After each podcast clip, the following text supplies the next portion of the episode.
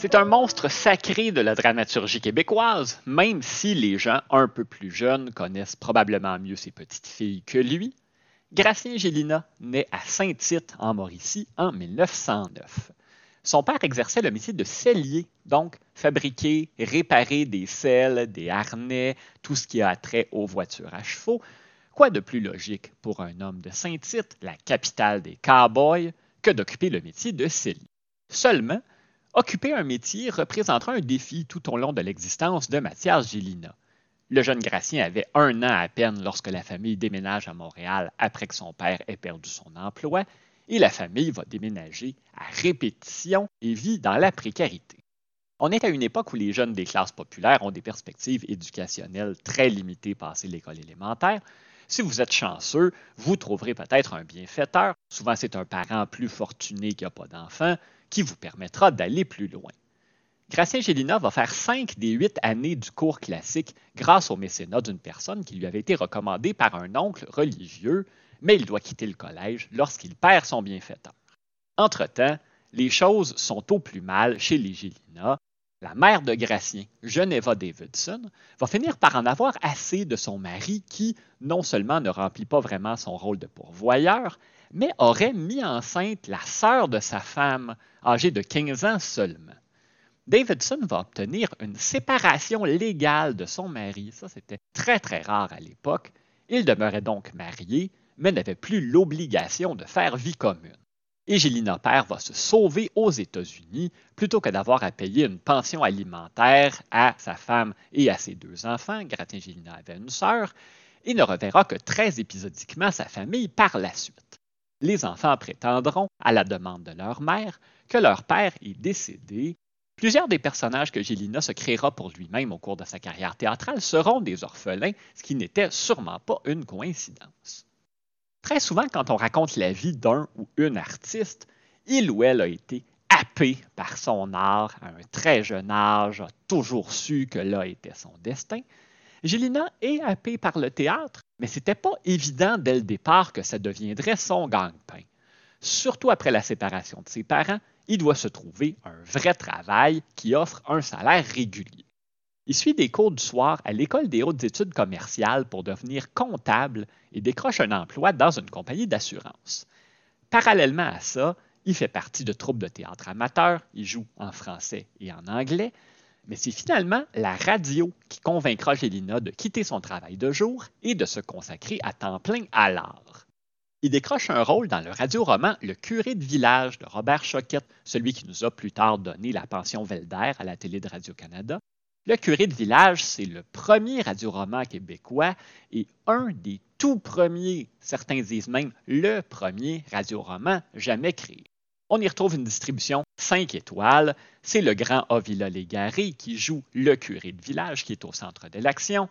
Mais il y a aussi Guy Moffett, Olivette Thibault, Juliette Béliveau, Denise et Gilles Pelletier, Hector Charland, Marjolaine Hébert, beaucoup de gens qui ont connu de longues et fructueuses carrières.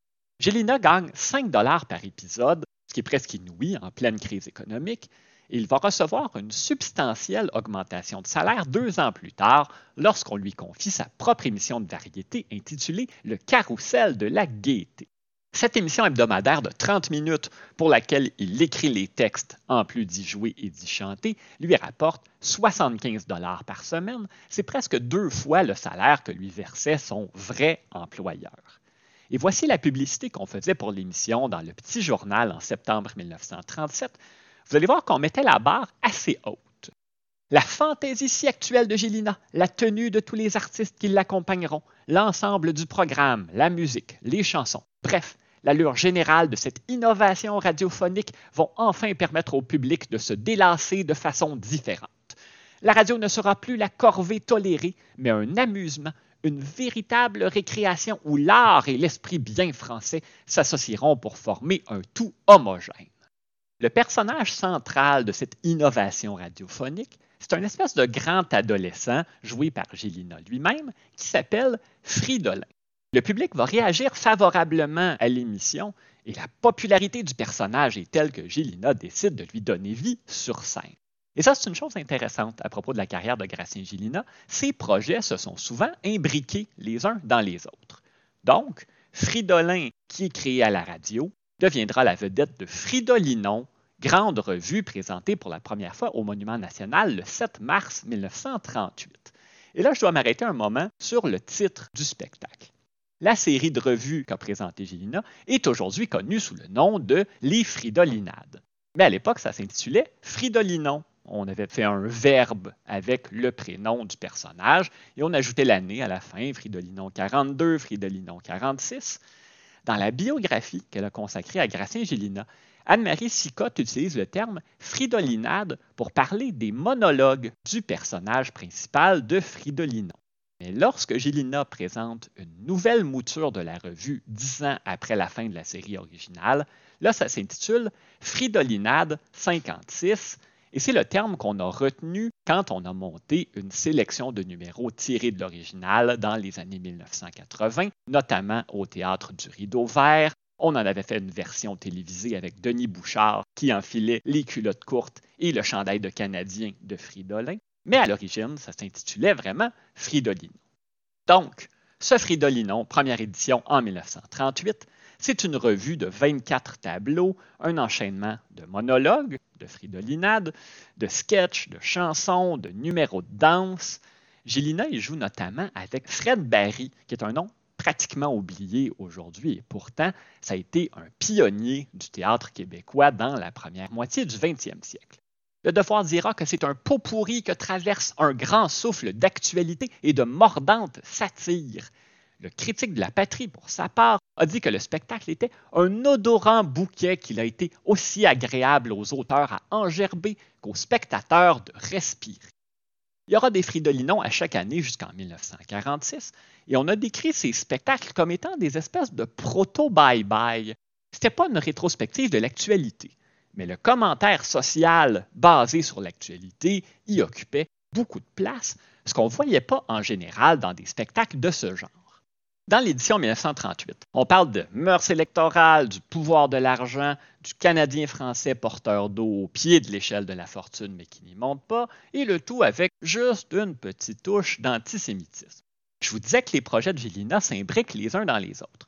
Pendant Fridolinon 45, il présente un sketch intitulé Le départ du conscrit, un soldat canadien-français enrôlé de force dans l'armée, on est en pleine Deuxième Guerre mondiale, qui se prépare à partir pour le front.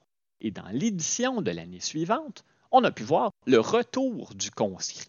Le soldat, qui était un orphelin, revient d'Europe et trouve la femme dont il était amoureux et qui avait promis de l'attendre mariée à quelqu'un d'autre.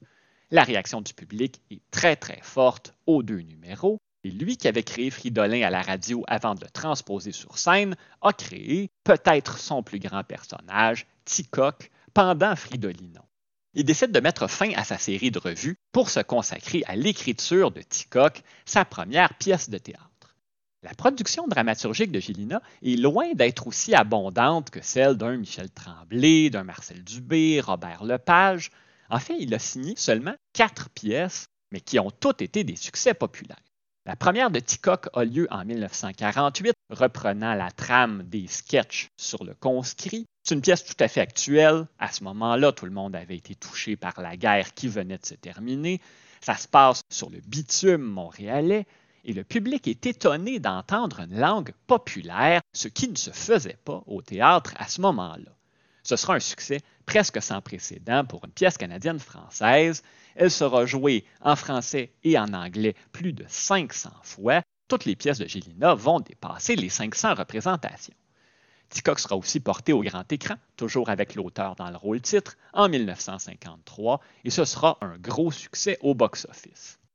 On devra attendre plus d'une décennie avant de voir une nouvelle pièce de Gratien Gélina, Bousiller les Justes, en 1959, suivie de Hier les enfants dansaient en 1966, et ces deux pièces sont présentées dans son théâtre. Et je dis son théâtre parce que Gélina s'était porté acquéreur du Radio Cité, propriété de l'impresario Jean Grimaldi. C'était l'ancien théâtre Gaiety où avait auparavant régné Lily Saint-Cyr. Le théâtre est rénové et devient la Comédie canadienne en 1958 au lieu du théâtre et de la chanson de langue française jusqu'à ce qu'il devienne le théâtre du Nouveau Monde dans les années 1970. Gélina a lancé sa dernière pièce, La Passion de Narcisse Mondou, alors qu'il avait 77 ans et l'a joué jusqu'à ses 82 ans. Il y partageait la scène avec Huguette Oligny, qui a longtemps été sa conjointe. Il s'est retiré de la scène après La Passion de Narcisse Mondou. Sa santé était chancelante, sa mémoire notamment lui causait des problèmes. On l'a peu vu et peu entendu au cours de ses dernières années sur Terre. Il est décédé en 1999.